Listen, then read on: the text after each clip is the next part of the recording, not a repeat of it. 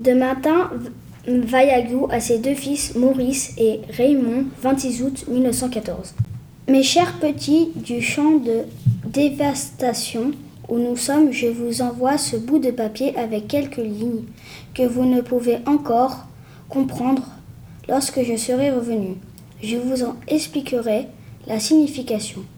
Mais si le hasard voulait que nous ne puissions les voir ensemble, vous conserverez ce bout de papier comme une précieuse relique.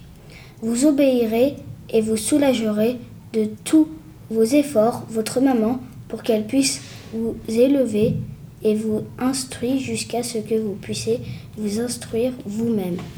Pour comprendre ce que j'écris sur ce bout de papier, vous travaillerez toujours à faire, à, à faire l'impossible pour maintenir la paix et éviter à tout prix cette horrible chose qu'est la guerre. Ah La guerre Quelle horreur Villages incendiés, animaux périssants dans les flammes, êtres humains déchiquetés par la mitraillette, tout cela est horrible.